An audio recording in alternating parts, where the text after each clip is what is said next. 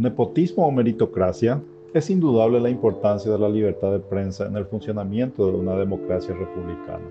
Permite explicitar ante la ciudadanía los abusos y arbitrariedades que cometen las autoridades en el ejercicio de sus funciones. En las últimas semanas, están exponiendo los vicios en la contratación de funcionarios públicos de ambas cámaras del Congreso, pero que, con honrosas excepciones, están presentes en todas las instituciones públicas. Vicios como el nepotismo, el clientelismo, el amiguismo, etc., que arrastramos hace décadas, herencia cultural arraigada en la práctica política y en la gestión del Estado. Es necesario que los líderes políticos comprendan los daños que causan estas prácticas al funcionamiento del Estado y a su legitimidad como institución fundamental en la organización de la sociedad.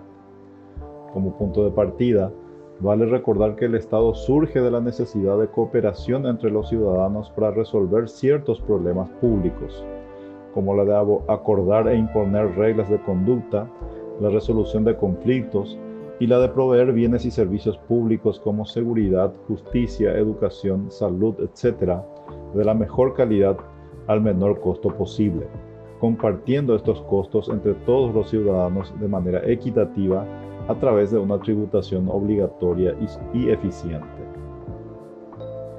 Proveer servicios de la mejor calidad al menor costo posible requiere organizar el Estado de forma eficiente, aprovechar la tecnología disponible, contratar las personas más idóneas en cada puesto y comprar los insumos de mejor calidad.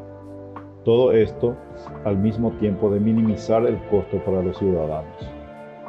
Si nos focalizamos en la contratación de personas, la pregunta es, ¿cómo logramos que todas las instituciones del Estado contraten a personas idóneas para cada puesto y en la cantidad estrictamente necesaria, minimizando el costo para los ciudadanos?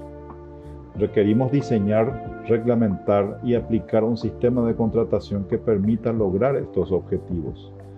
Priorizar a los parientes, a quienes trabajaron en la campaña política, o a los recomendados de amigos difícilmente sea el mejor mecanismo.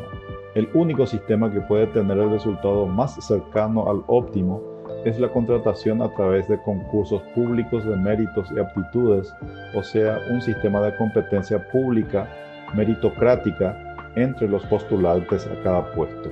Muchos argumentan que la ley 1626 ya prevé la realización de concursos para la contratación de funcionarios. Sin embargo, lo que está siendo explicitado por la prensa y la experiencia observada en más de 20 años de vigencia nos muestran que ha sido absolutamente ineficaz para lograr los objetivos.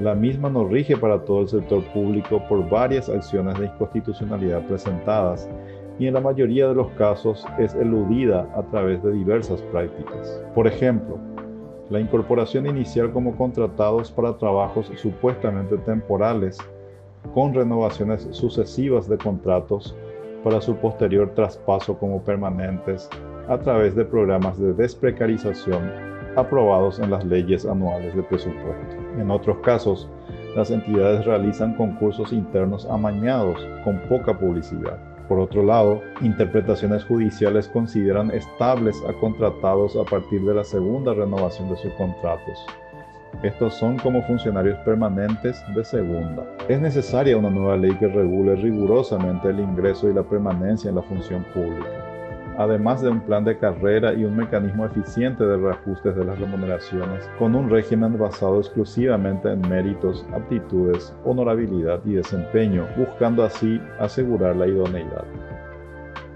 Esta debe corregir los defectos de la ley actual, para lo cual todos los funcionarios permanentes y contratados deben ingresar y ser promocionados exclusivamente a través de concursos realizados por el Viceministerio de Capital Humano del Ministerio de Economía en todos los casos, con una gran publicidad de las convocatorias, especificando claramente los requisitos y las pruebas requeridas. Además, dado el arraigo cultural de los vicios actuales, los mismos deben ser prohibidos expresamente, con castigos ejemplares en caso de no observancia e incumplimiento o simulación para eludirlos. ¿Será posible algo así en nuestro país?